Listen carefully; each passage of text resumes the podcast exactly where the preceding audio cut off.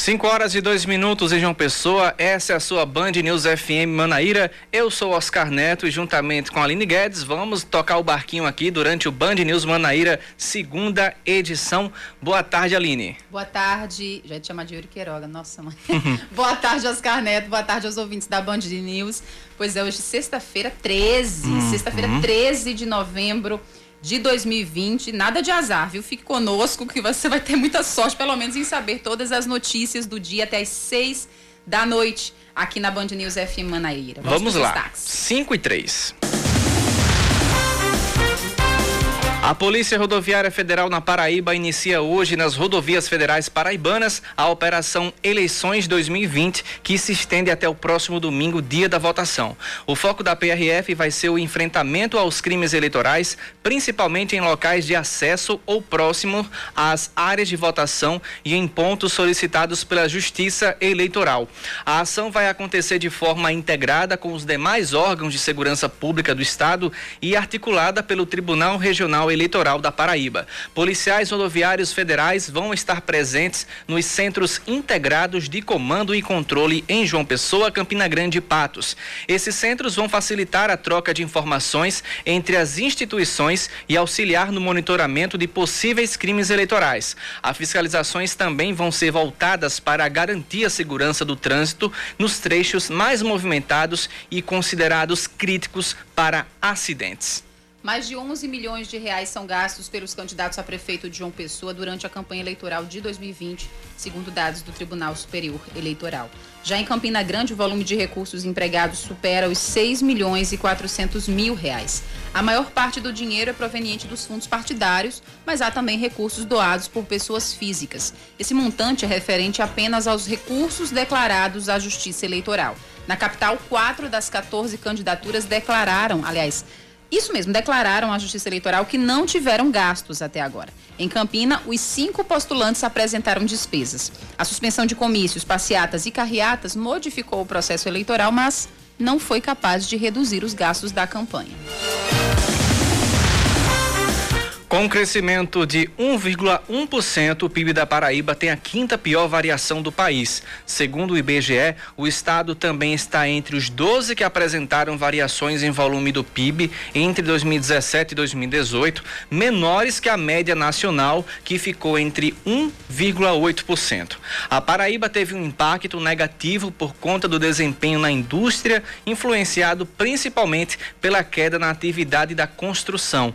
Já segundo a Secretaria de Estado do Planejamento, Orçamento e Gestão, o crescimento acumulado do PIB paraibano entre 2010 e 2018 passou a ser de 14,2%, acima dos acumulados do Brasil, 5,6%, e do Nordeste, 8,4%, ficando em terceiro lugar na região e décimo no país. A agropecuária se destacou como o setor que mais cresceu em 2018, seguido do setor industrial e também serviços.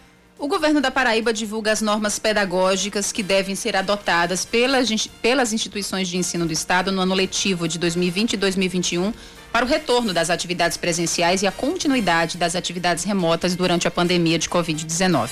Segundo a publicação, os gestores escolares deverão informar ao Conselho de Educação os procedimentos pedagógicos e de biossegurança adotados para garantir o retorno presencial em condições adequadas nas instituições. Ainda segundo o texto, as escolas devem investir em atividades pedagógicas que possibilitem uma transição das rotinas domiciliares para uma nova rotina escolar como forma de cuidar dos aspectos psicoemocionais dos alunos, professores e funcionários. As redes e instituições de ensino têm autonomia para estabelecer as medidas específicas necessárias. 5 horas e 6 minutos, rodada acontecendo pela Série C do Campeonato Brasileiro. Em Cajazeiras, o Atlético está vencendo o Floresta por 1 a 0 e o jogo está no intervalo. Já em Campina Grande, é, em jogo também que está no intervalo, mas já já está voltando. O Campinense está empatando com o Guarani de Sobral no estádio Amigão. Os dois times estão no grupo é, deixa eu trazer aqui o grupo que eles estão. Eu acredito que é o grupo B da série, da série D do Campeonato Brasileiro. É, deixa eu trazer a informação completa para o nosso ouvinte. Exatamente, é no grupo 3 que o Campinense e o Atlético de Cajazeiras estão. Com essa vitória, o Atlético de Cajazeiras vai indo para a quarta colocação, entra no G4 da competição. Já o Campinense está em quinto lugar com esse empate. Se estivesse vencendo, estaria dentro do G4 no lugar do Atlético, mas tem o segundo tempo para rolar ainda e muita bola para rolar durante esse jogo. 5 horas e 7 minutos em João Pessoa. Band News.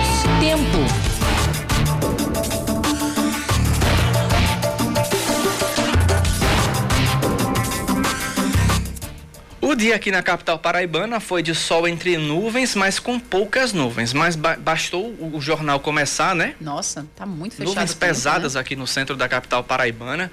É, nuvens alaranjadas por conta do pôr do sol, mas temos nuvens carregadas aqui no centro que podem indicar uma chuva a qualquer momento, porque já está ficando escuro aqui em João Pessoa. A previsão do tempo foi sol com algumas nuvens. O cenário durante a manhã e a tarde não deve chover aqui na capital apesar dessas chuvas, dessas nuvens, aliás, mais pesadas. Temperatura mínima de 23 graus e a máxima de 31. Nesse momento está fazendo 25 graus aqui em João Pessoa. Campina Grande deve chover hoje?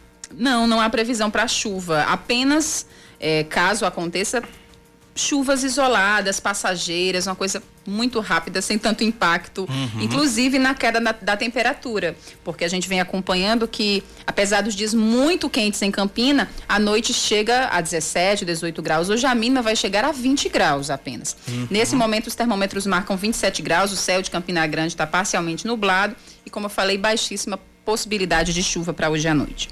5 e 9.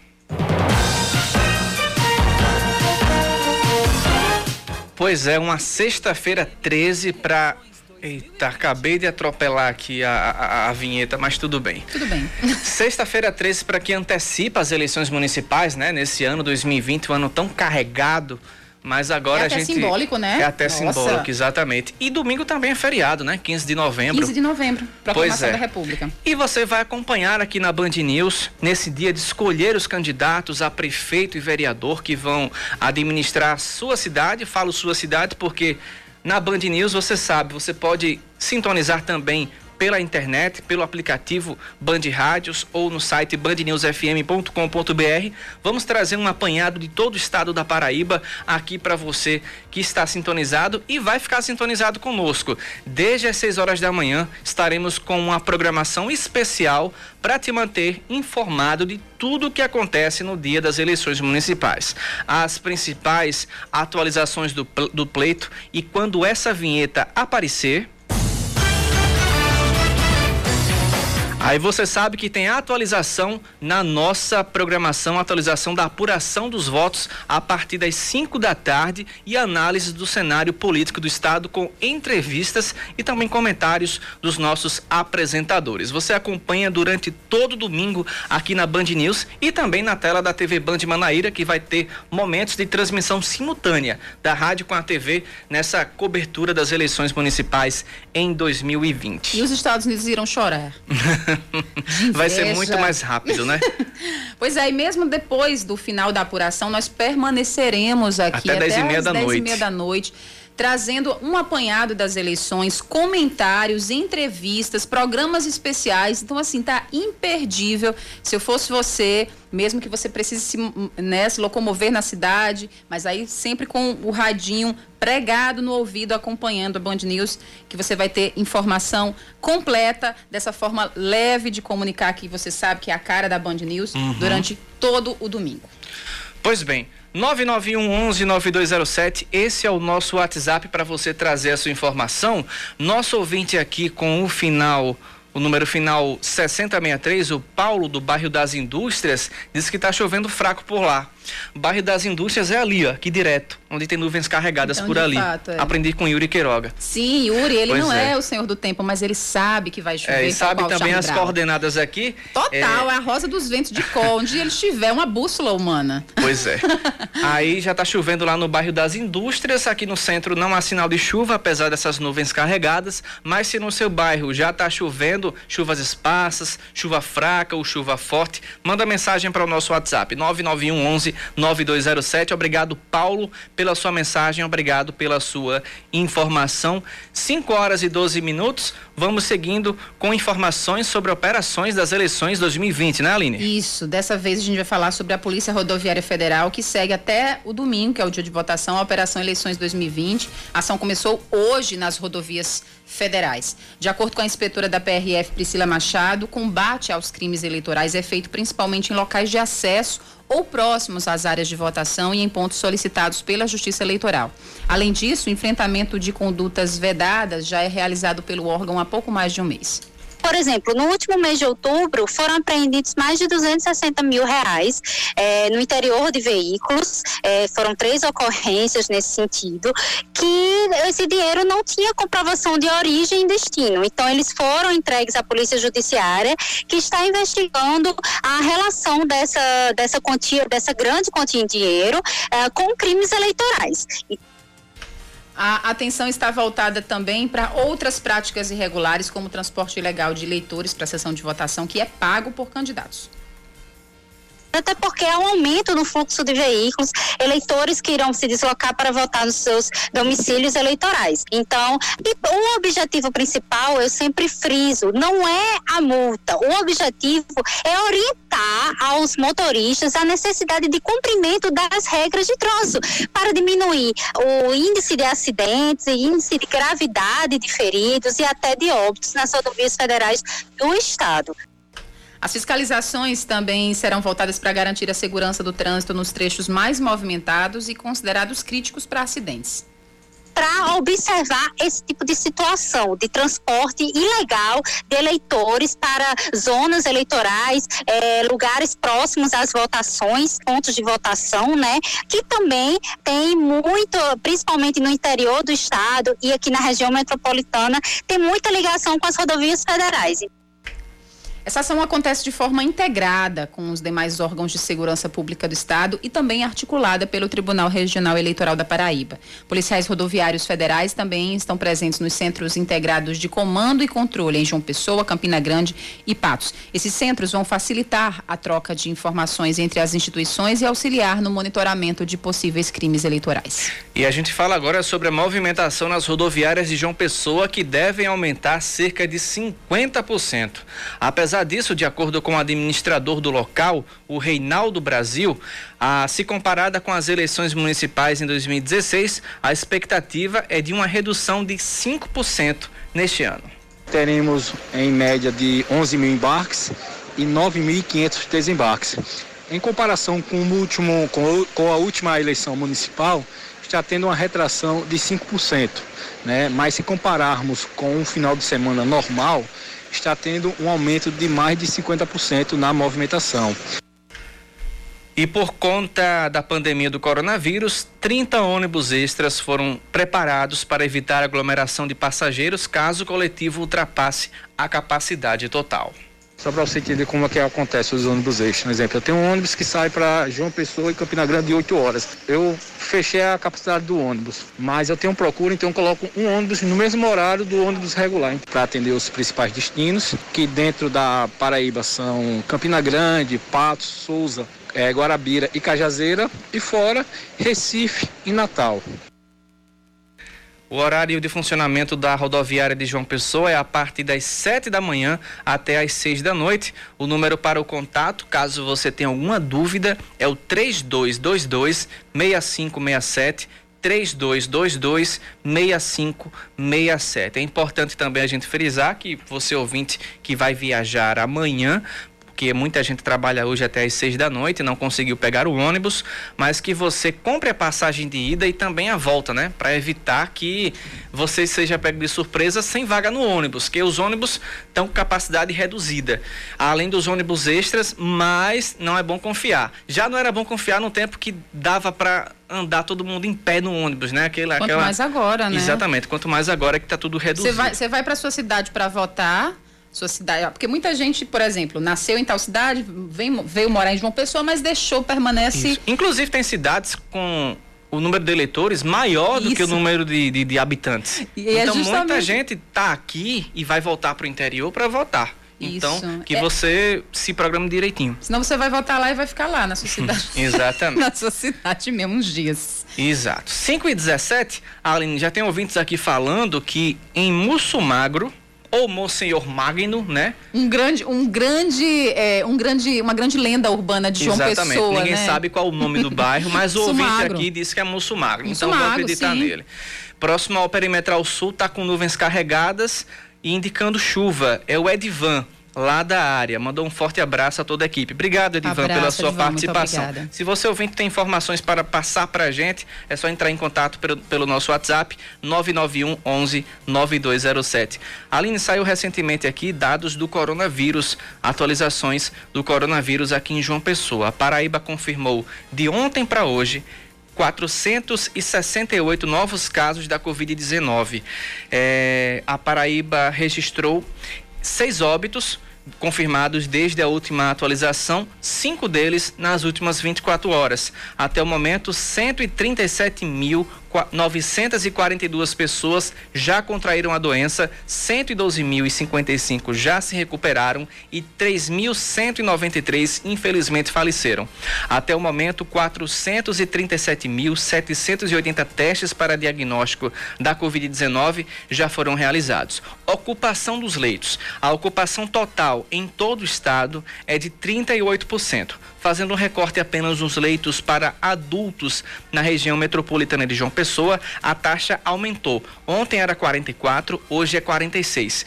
Em Campina Grande estão ocupados 24%, aumentou também, era 22 ontem. E no Sertão, 48%, uma leve queda, ontem era 55. Os casos confirmados estão distribuídos em todos os municípios paraibanos. A diferença é que 10 municípios concentram 339 casos, o que representa 72% dos casos em toda a Paraíba. São 5 e 19 rápido intervalo, já já voltamos com mais informações.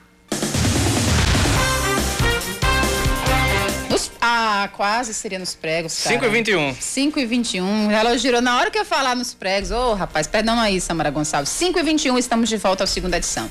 O valor das doações de apoiadores às campanhas dos, dos 14 candidatos a prefeito de João Pessoa somam até agora 475 mil reais. Comparado com o total de receitas obtidas pelos postulantes, incluindo os repasses do fundo partidário pelos diretórios nacional, estadual e municipal, esse volume chega a 5%. Muito baixo, né? 5% do total que eles arrecadaram com fundo partidário, com doações de empresas, enfim. A líder em doações financeiras é a candidata Edilma Freire do PV, candidata do prefeito Luciano Cartacho. Ao todo, ela recebeu 131.600 reais e boa parte desse montante são de doações de secretários do município. Continuando com as eleições, por causa da votação neste domingo, a Prefeitura de João Pessoa vai fazer algumas mudanças e interdições no trânsito da capital.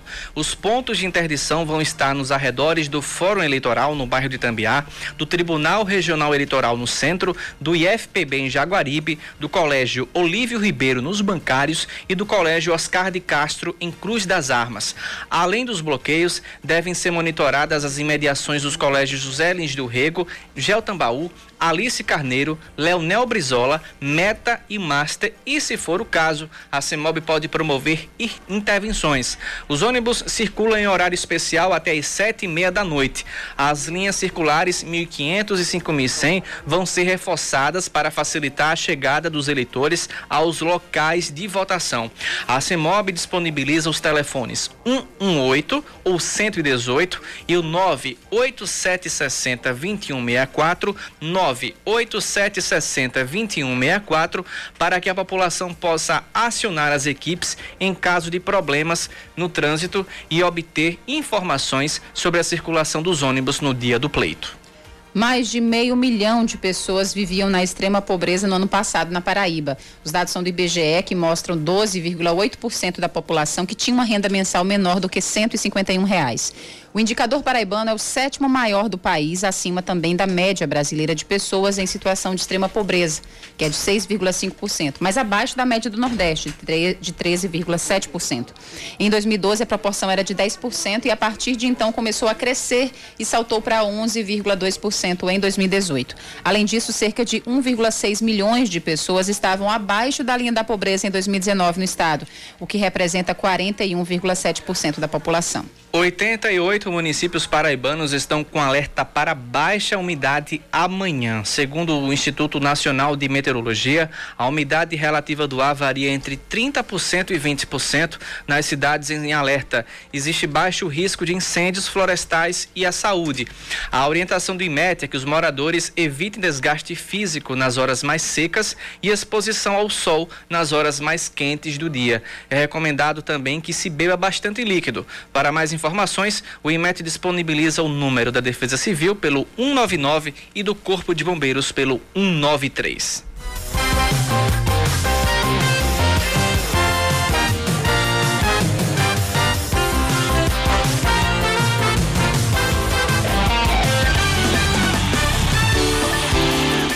Voltou a bola a rolar lá na Série D do Brasileirão. O Campinense ainda permanece empatando com o Guarani de Sobral e o Atlético de Cajazeiras vence, segue vencendo o Vitória, o, o, Floresta, aliás, segue vencendo o Floresta, está com um a mais agora, o Atlético de Cajazeiras aí pontuando, fazendo três pontos importantes, que está colocando o time paraibano entre os quatro primeiros colocados do grupo 3 da Série D do Brasileirão, indo aí para a próxima fase o Atlético de Cajazeiras, mas o jogo não terminou, isso pode alterar a qualquer momento e vamos trazer as informações aqui para você. São 5 horas e 25 minutos. Nosso ouvinte, é, Aline, o Edivan, ele trouxe aqui a, a, a, o contexto histórico do bairro Mussumagro ou Monsenhor Magno. É, ele disse o seguinte: amigos, segundo um senhor já falecido, antigamente tinha um rio na localidade que dava muito peixe conhecido como mussu, que é aquele peixe elétrico, né? O conhecido como peixe elétrico. Ele é semelhante a um enguia. E os peixes dessa região eram muito magros, o que nomeava a localidade como Terra de Musso Magro. Portanto, o nome correto é Musso Magro. O, sen o senhor Monsenhor Magno nunca existiu. Foi uma lenda aí da sexta-feira 13. Uma grande lenda. Um forte abraço a todos, Edvan Teodósio. Obrigado, Edvan, pela sua explicação e pela sua informação aqui na Band News. Agora são 5 horas e 26 minutos, Aline. Pois é, agora a gente vai falar de saúde, porque amanhã, dia 14 de novembro, é o Dia Mundial do Diabetes. E não só é, esse dia, mas o novembro, o mês, tem uma campanha de prevenção própria e de conscientização sobre o diabetes, além de, do alerta, lógico, do novembro azul. Então, a gente vai falar sobre as complicações, sobre o diagnóstico, o tratamento da doença a partir de agora com a presidente da Sociedade Brasileira de Endocrinologia e Metabologia na Paraíba, endócrino Márcia Brandeburski, que está conosco na linha. Doutora Márcia, seja bem-vinda aqui ao segunda edição. Boa tarde para a senhora. Boa tarde, obrigada pelo convite. Vamos começar com uma pergunta básica, né? São dois tipos de diabetes, tipo 1 e tipo 2. Qual a diferença entre esses dois tipos? Na verdade, Aline, nós colocamos, são basicamente três, né? Mas nós concentramos mais em dois. É o tipo 1, tipo 2 e diabetes gestacional. Mas como a grande prevalência é o diabetes tipo 2, que é aquele que acomete pessoas é, obesas, de idade média, e tem uma característica hereditária. O tipo 1 já comete mais crianças, adolescentes, é, jovens, e ele não tem uma característica hereditária. O tipo 2 é o mais prevalente, é aquele que a maioria da população é portador. E o, que nos, o que diferencia os dois é a questão da ação da insulina, né? A insulina é um hormônio fundamental para a captação do açúcar no sangue, que é o, a nossa fonte básica de energia. Nós temos vários nutrientes no nosso organismo para gerar energia, mas a glicose é um dos principais nutrientes. E para que essa glicose seja bem aproveitada, ela necessita de um hormônio fundamental que é a insulina. O que é que acontece? O diabético tipo 1, ele vai ter uma, um problema no pâncreas que vai deixar de fabricar insulina. Então, o tratamento do paciente com diabetes tipo, diabetes tipo 1 é basicamente usando a insulina. Já o paciente com diabetes tipo 2, ele ainda tem insulina, às vezes até em grande quantidade, mas essa insulina não funciona adequadamente por alterações nas células, alterações moleculares, que são reações bem complexas, essa insulina não vai funcionar e o açúcar vai ficar alto porque não entrará nos tecidos para gerar energia. Então, o diabetes tipo 2 não necessita do uso da insulina, mas sim de alguns medicamentos que ajudem o funcionamento dessa insulina. Então, basicamente, são esses dois tipos é, que têm maior prevalência do que o diabetes gestacional.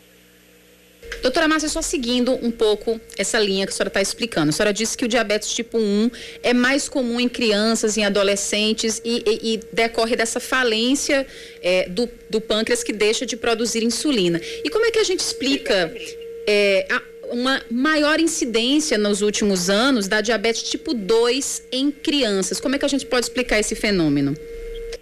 Então, Aline, é, é uma coisa que vem acontecendo de verdade. Em função da obesidade, da urbanização, as pessoas saíram do campo, andavam mais, não tinha é, tudo automatizado. Com a vida para a cidade, nessas últimas décadas, é, a população na área urbana cresceu muito, tudo automatizado e com isso, como você sabe, o grande a grande prevalência de obesidade. Né? As pessoas são mais sedentárias, não fazem tanto exercício, o alimento é todo mais processado, né? as pessoas comem menos alimentos é, crudíferos, como dizemos assim, as verduras, os legumes, as frutas, porque tudo já é mais processado. E com isso, a epidemia de obesidade tem levado à maior prevalência do diabetes tipo 2, tanto em adultos como tem já surgido em adolescentes também. Doutora Márcia, para a gente evitar chegar nessa situação, quais são os sintomas? Às vezes as crianças não sabem dizer o que sentem, não sabem mais ou menos diagnosticar o que estão sentindo, mas esse recado para os pais, para fazer esse alerta, essa previsão, como é que os pais podem cuidar das crianças em relação à prevenção do diabetes ou o diagnóstico? Como é que os pais podem se comportar diante de uma situação dessa para tanto prevenir como para tentar fazer um tratamento um pouco mais cedo? Então, eu vou responder a, a pergunta de trás para frente. É, a, o diabetes tipo 2, ele, ele é uma forma mais é, arrastada, ele não tem uma clínica tão, é, que nós chamamos exuberante, né? Ele pode começar a urinar mais, beber mais água, mas em geral ele surge muito lentamente, porque o próprio organismo vai se adaptando àquele quadro de glicose elevada de forma crônica. Muitas vezes o diabetes tipo 2 é diagnosticado através de um infarto, de um AVC, de um derrame, de infecções de repetição, infecções ginecológicas, infecções urinárias. Então, o, as pessoas de meia idade têm que estar atentas a esses sintomas. E aí eu, como, eu respondo a sua pergunta do diabetes tipo 1. Ele não é de forma arrastada, ele é mais agudo. Né? O que é que acontece? A criança passa a emagrecer rapidamente, ela passa, muda o comportamento, o comportamento, fica irritadiça, começa a beber muita água, urinar muito. Eu já tive pacientes, por exemplo, que os pais não atentaram e a criança estava com sede e os pais davam mais refrigerante, mais refrigerante. E refrigerante é uma, tem uma dose de açúcar puro muito alta, né? Então, quanto mais a criança tinha sede e os pais davam refrigerante, mais a glicose sanguínea subia. E num caso desse, a criança pode até ir a um coma, porque é diferente do adulto, que o organismo vai subindo, a glicemia vai subindo lentamente, e o organismo vai se adaptando. É, mais de 50% da população portador, isso segundo os dados da Federação Internacional de Diabetes, que mais de 50% da população não conhece que é portador de diabetes, né? Principalmente aquelas pessoas que têm um fator hereditário, é, pai, mãe, tios, avós na família portadores de diabetes, é, pessoas que mais de 45 anos, mulheres na menopausa e que aumentam muito o peso, são sedentários, em casa muitas vezes come mais o que nós chamamos de carboidrato livre, né?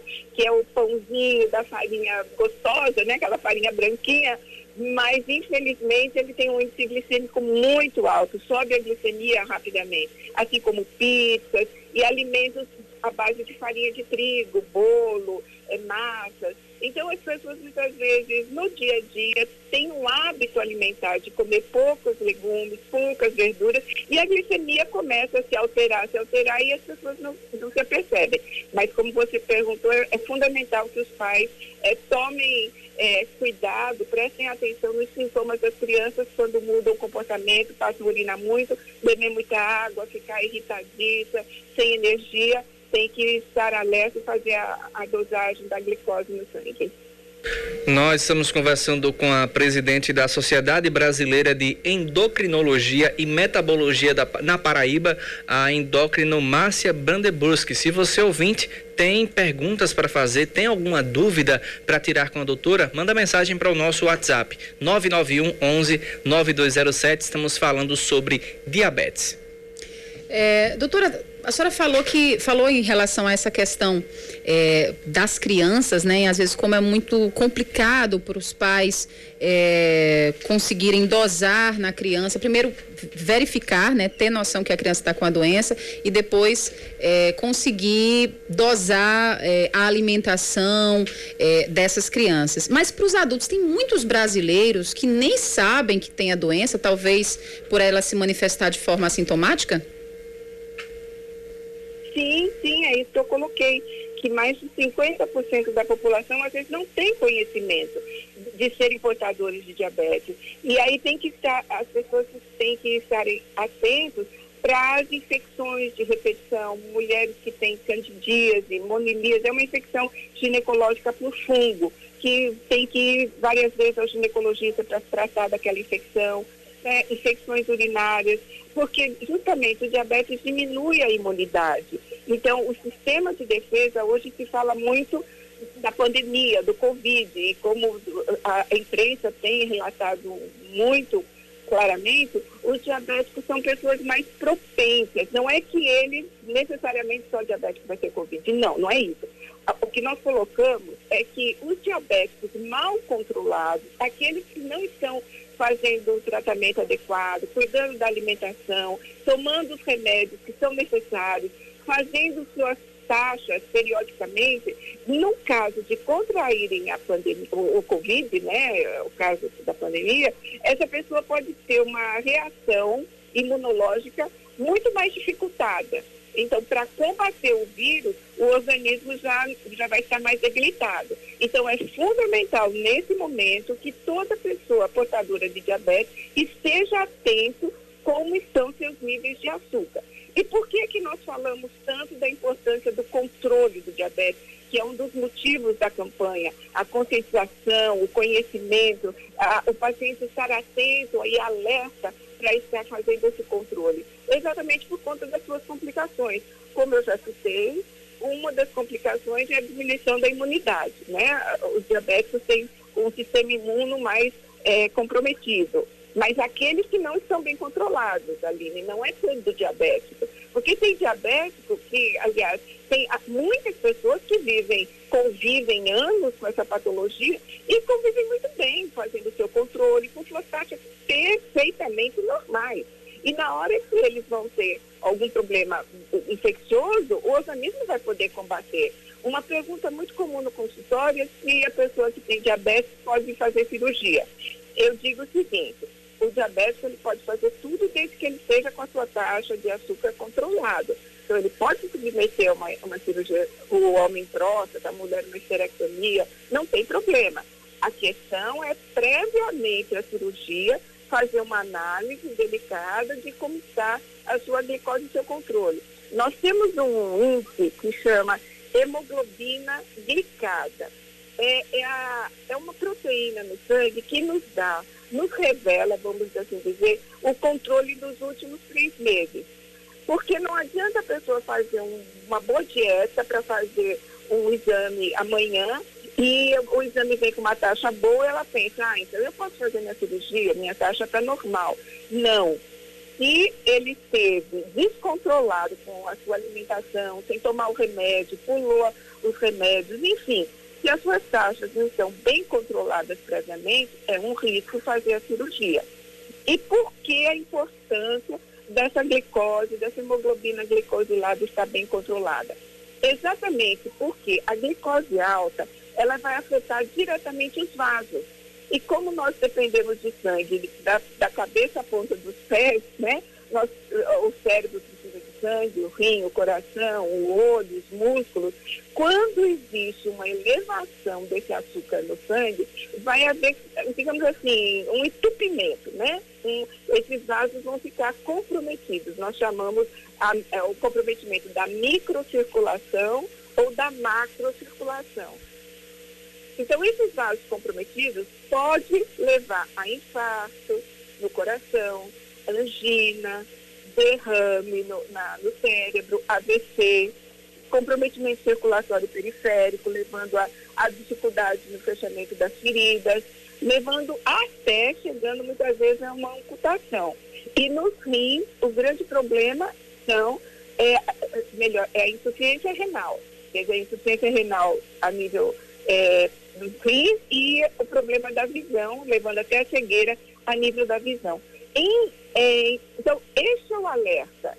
Sendo uma doença silenciosa, uma doença que, como você mesmo colocou, muitas vezes a pessoa não sabe que tem, muitas vezes ela vai é, se instalando gradativamente, muitas as pessoas podem chegar a perder um membro, perder a visão, ter que fazer diálise. Aliás, a principal causa de diálise, né, que é o fazer a filtração do rim em máquinas, ela decorre do diabetes. Então, por isso, o diabetes deve ser cuidado, bem cuidado, familiares alertados para prevenção. E qual é a grande prevenção? Comer certo, né? Procurar se alimentar. Assim como nós vamos para a escola e somos educados do nível 1 até a universidade, nós precisamos aprender a nos alimentar. Né? Isso a imprensa, eu creio que tem nos ajudado muito. Mas é o estilo de vida ocidental que muitas vezes nos leva a fast foods, a comprar alimentos nos supermercados já pré-preparados. Então, essa mudança de estilo na alimentação é que é fundamental para a prevenção do diabetes, prevenção da obesidade. Doutora Márcia, a pergunta do ouvinte aqui, ele, o Wendel, da lá dos bancários, ele pergunta: quem tem colite ulcerativa ou qualquer outra doença autoimune precisa tomar maiores cuidados? E ele ainda deixou a observação: eu tomo imunossupressor. Isso influencia? Veja só, é, quem tem é, lúpus, quem tem doenças autoimunes, eles têm que ter um, um, uma vamos dizer, um cuidado maior de fato, né? Mas isso não quer dizer que necessariamente ele seja mais predisposto. Não, mas que tem que tomar maior cuidado. Então, é, o que é um alerta para a população é a questão de obedecermos às ordens sanitárias, né? O afastamento, a higienização das mãos, o álcool, a máscara, porque muitas vezes, quando nós vemos alguém próximo ter a doença, nós ficamos temerosos e tomamos os cuidados. Mas quando a doença vai se distanciando da nossa casa, assim dizendo, muitas vezes as pessoas nem acreditam na doença. Mas os profissionais de saúde que estão na UTI lutando com o Covid sabem como é uma doença traiçoeira, digamos assim. Porque nós ainda não sabemos como cada organismo vai reagir tem, de fato, pessoas que apresentam sintomas leves, que graças a Deus é a maioria. Entretanto, aqueles que complicam podem complicar de uma forma tão drástica a ponto de perder a vida. Então, cuidado com o Covid, devemos ter dia e noite até termos essa pandemia exaurida aí da, da população do mundo, né? Doutora Márcia, a gente agradece demais a sua gentileza em conversar com a gente, com os nossos ouvintes, tirando todas essas dúvidas. É, nós conversamos com a presidente da Sociedade Brasileira de Endocrinologia e Metabologia na Paraíba, endócrino Márcia Brandeburski. Doutora Márcia, muito obrigada. Eu que agradeço o espaço e gostaria que os ouvintes estivessem mais atentos no sentido de alertar seus familiares que tanto amam para estar procurando os serviços médicos, os postos de saúde.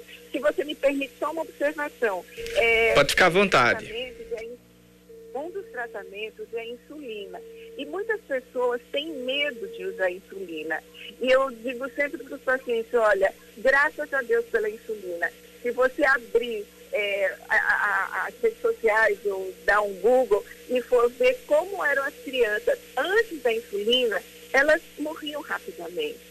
Então, hoje, com o tratamento, as insulinas, nós temos insulinas mais modernas, que as pessoas, assim, não têm tanta dificuldade. Ah, e já existe, inclusive, que saiu há um ano, uma insulina inalada. É uma insulina que ainda é, tem um custo alto e, em função desse custo alto, nós não podemos, a grande população não pode ter acesso ainda. Mas já existe a insulina inalada. E aqueles que ainda precisam fazer uso da insulina subcutânea, os postos, é, os governos, os últimos governos avançaram muito no suporte ao paciente diabético, né, de todo o suporte que precisa com as fitas para fazer a glicemia capilar, né, que é pontuar a glicemia antes das refeições. Então, a, os governos têm investido, mas é uma doença de caráter epidêmico e que se a população não se conscientizar, não se cuidar, cada dia mais pessoas se tornarão diabéticas. Há uma estimativa atual que mais de 460 milhões de diabéticos no mundo e o Brasil está em quarto lugar. E há uma previsão de mais de 600 milhões em 2030, mais ou menos. Então, não é uma coisinha simples, né? E que isso vai ter um custo muito elevado, tanto para o serviço de saúde, como para os governos, como para as próprias famílias. Entendo que comprar muitas vezes esses insumos que não são baratos. E só um último adendo, existe hoje em dia um aparelho que as pessoas não precisarão mais furar o dedinho para avaliar a glicemia. Só que, como eu acabei de falar, esse aparelho não é tão barato, nem toda a população tem acesso mas isso já facilita muito a vida do diabético em poder medir a sua glicemia, que nós chamamos de interstício. É só um sensor que é colocado no tecido, no, no antebraço, e com o seu próprio celular a pessoa pode medir a sua glicemia. Então, tem avançado o tratamento, tem avançado os governos em dar suporte à população, só que a população também, nós, cada um de nós estamos fazendo a nossa parte em tentar comer certo, evitar ganhar peso, de deixar o sedentarismo, ser mais alerta quanto a essa doença. Muito obrigada pelo espaço e desculpa ocupar tanto tempo. Muito obrigada, doutora Márcia. Bom fim de tarde para a senhora. Agora, 5h46, rápido comercial, já voltamos com mais informações. Todo mundo merece uma vida saudável. Por isso a gente criou o App Vida, um plano de saúde conectado com as suas necessidades. Um plano com rede própria, onde consultas, exames e tratamentos são feitos no mesmo lugar. E qualquer um de nossos médicos sabe do seu histórico. Inteligente e simples. Assim é a App Vida. App Vida. Saúde pra valer. Plantão de vendas no telefone 83 3255 8940. Você está ouvindo Band News Manaíra, segunda edição. Quatro e cinquenta e sete, não, quatro e quarenta e sete aqui em João Pessoa. Voltamos com as informações locais aqui na Paraíba. Eita, errei tudo, né? Quatro e cinquenta e sete não, é cinco e quarenta e sete. Trocou, Yuri. Difícil, difícil para mim hoje. Vamos lá. Os recursos do fundo partidário dos candidatos a prefeito da capital somam quase 9 milhões de reais. Segundo o Tribunal Superior Eleitoral, quem recebeu mais recursos do partido foi o ex-governador e ex-prefeito da capital, Ricardo Coutinho. Além de quase 1 milhão e 400 mil reais enviado pelos diretórios nacional e estadual do PSB, o socialista ainda faturou 60 mil que seria destinado à campanha Denísio Maia. Ele faturou isso da direção nacional do PT. Quem também faturou receita na cifra dos milhões foram Cícero Lucena Do Progressistas, Edilma Freire do PV, Valber Virgulino do Patriota, além de João Almeida do Solidariedade, Nilvan Ferreira do MDB, Raoni do Democratas e Rui Carneiro do PSDB. Um, o ex-secretário de Educação do Estado, Alessio Trindade, terá que devolver um milhão e meio de reais aos cofres públicos. A decisão é da primeira Câmara do Tribunal de Contas da Paraíba. A multa é referente a uma compra irregular de 227 mil mochilas escolares que custaram 7 milhões e meio de reais. A decisão também inclui uma multa de 12.300 reais ao ex-gestor. Segundo a auditoria da Corte, houve um prejuízo aos cofres públicos e diferenças entre o número de alunos beneficiados e a quantidade de mochilas compradas. Alessio ainda pode recorrer da decisão. A APB Saúde, a Fundação Paraibana de Gestão em Saúde, deve realizar concurso em até 120 dias. De acordo com o superintendente do órgão, Daniel Beltrame, vai ser realizada nesta manhã, aliás, aconteceu na manhã de hoje, a primeira reunião do Conselho de Administração da Fundação, quando devem ser definidos detalhes detalhes como o número de vagas e cargos disponíveis. No último dia 21 de outubro, o Ministério Público do Trabalho na Paraíba notificou o governo do estado cobrando a realização de concurso para a saúde.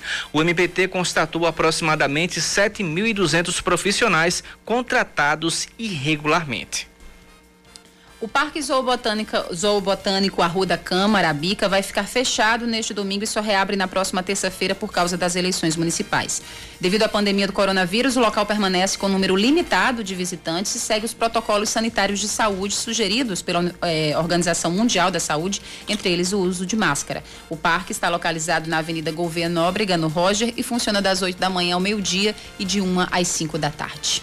Esportes agora, para a alegria de Cacá Barbosa, um dos maiores fãs entusiastas de Neymar. Nossa, demais. O é atacante está cortado da seleção brasileira. De acordo com a nota divulgada ontem pela CBF, ele não vai conseguir se recuperar a tempo de enfrentar o Uruguai na terça-feira pelas eliminatórias sul-americanas da Copa do Mundo. O atleta do PSG havia se apresentado com lesão na perna esquerda. Já sem o camisa 10, o Brasil enfrenta hoje a Venezuela no Morumbi a partir das nove e meia da noite. Thiago Silva vai ser o capitão da equipe. O zagueiro de 36 anos vai vestir a braçadeira da amarelinha pela 33 terceira vez. Passando aqui rapidamente nos placares da Série D do Brasileirão, o Atlético de Cajazeiras segue vencendo o Floresta por 2 a 1, 43 minutos do segundo tempo. Já no jogo entre Campinense e Guarani, permanece 1 a 1, empatado tudo igual lá em Campina Grande. 5 horas e 50 minutos. Em movimento. Com Nara Marques.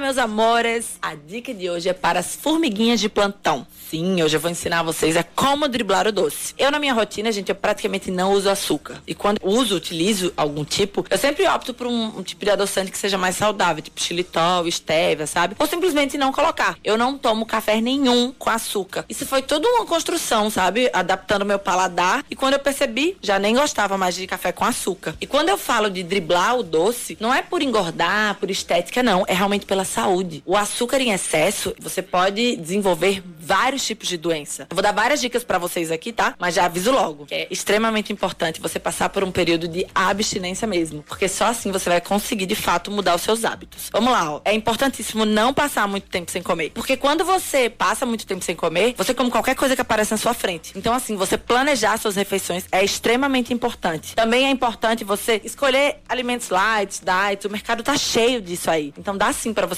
comer doce nesse tipo de opção light ou diet. Controlar a ansiedade ansiedade, extremamente importante, porque é exatamente essa ansiedade que faz a gente sair devorando tudo. Então, sempre que você tiver vontade de comer um doce, uma coisa assim, fora de hora, você pense para, será que eu comeria batata doce e frango em vez desse doce? Se a resposta for não, pode ter certeza que você estava fazendo aquela escolha ali por pura ansiedade. Outra coisa também, ai, não resisto, eu preciso de um chocolate. Então, vai no chocolate 70%. E um pedacinho, tá, gente? Não é pra comer a barra toda, não. A atividade física também é indispensável para te ajudar até a controlar a ansiedade. Fora que assim, quando a gente treina, a gente pensa duas vezes antes de comer uma besteira, um doce, porque a gente fala, caramba, vou botar tudo a perder. Outra coisa também importante, procura sempre escolher alimentos que tenham mais fibra, ricos em proteína, que eles vão te dar mais saciedade mesmo. Escovar os dentes, tomar café. Você acaba tendo menos vontade de comer, porque o que, que acontece? Quando você bota esse alimento na boca, é o gosto fica diferente. Dormir bem também. Quando eu durmo mal, gente, quando eu tô ansiosa assim à noite, é impressionante. É a hora que dá vontade de atacar um doce. Então você criar uma rotina de sono é extremamente importante. Gente, são várias dicas que juntando assim tudo, você acaba conseguindo driblar o doce por um tempo. E passando esse tempo, essa abstinência, você vai de fato conseguir mudar seus hábitos e se livrar de vez desse doce, tá? Essa foi a dica de hoje. Me sigam lá nas redes sociais, arroba Marques Nara.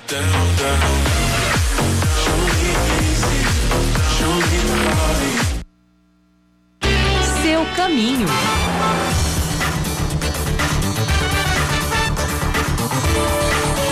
Temos atualizações da CEMOB no trânsito aqui na capital paraibana, na BR-230, sentido Bahia, a, parte, a partir das imediações do Parque de Exposição, lentidão é, por lá. Na Pedro II, com bom fluxo, logo após o semáforo com a Rui Barbosa. Na Rui Carneiro, com fluidez constante nos dois sentidos em toda a extensão. Tem um semáforo apagado no cruzamento da rua Cíndio Figueiredo com a Eugênio Lucena Neiva em Tambiá a equipe está ciente, a equipe da CEMOB, e já foi ao local tentar resolver essa situação. Nailton Souto Maior, com fluxo intenso e lento, a partir do Bem Mais, sentido Mangabeira. Na principal dos bancários, com fluxo intenso, sentido Mangabeira, a partir das proximidades do Carrefour. Se você ouvinte tem informações sobre o trânsito aqui na, na, na em João Pessoa, manda para o nosso WhatsApp 991 11 9207 991 11 9207.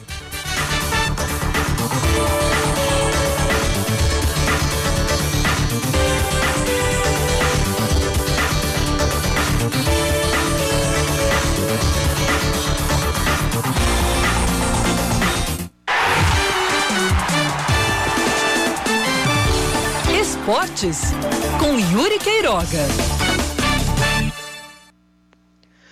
Essa sexta-feira promete o fim de semana como um todo. Não promete só por causa das eleições, mas porque vai ter muito agito nos campos, falando de times da Paraíba, falando de seleção brasileira, enfim. Mas também nas quadras a gente vai ter um olhar bastante atento. Ou já teve, porque ontem a equipe da Unifacisa fez a estreia no NBB e perdeu para o Campo Mourão por 88 a 86. E começou mais uma temporada com a Unifacisa sofrendo daquele antigo problema de ir bem os três primeiros quartos e no último perder estribo, perder ritmo e perder o jogo nos últimos segundos. A Unifacisa, pelo menos, já viu que isso aconteceu no primeiro jogo, vai ter que trabalhar isso para que não seja um problema para o restante da temporada 2020-2021. Boa sorte para a equipe de Campina Grande para os próximos jogos. Agora, indo para o gramado, a gente vai ter nesta sexta-feira as meninas do Alto Esporte num jogo decisivo pelo Campeonato Brasileiro Feminino da Série A2. O Alto vai enfrentar o esporte lá no estádio Ademir Cunha, em Paulista. O jogo vai ser às três horas da tarde.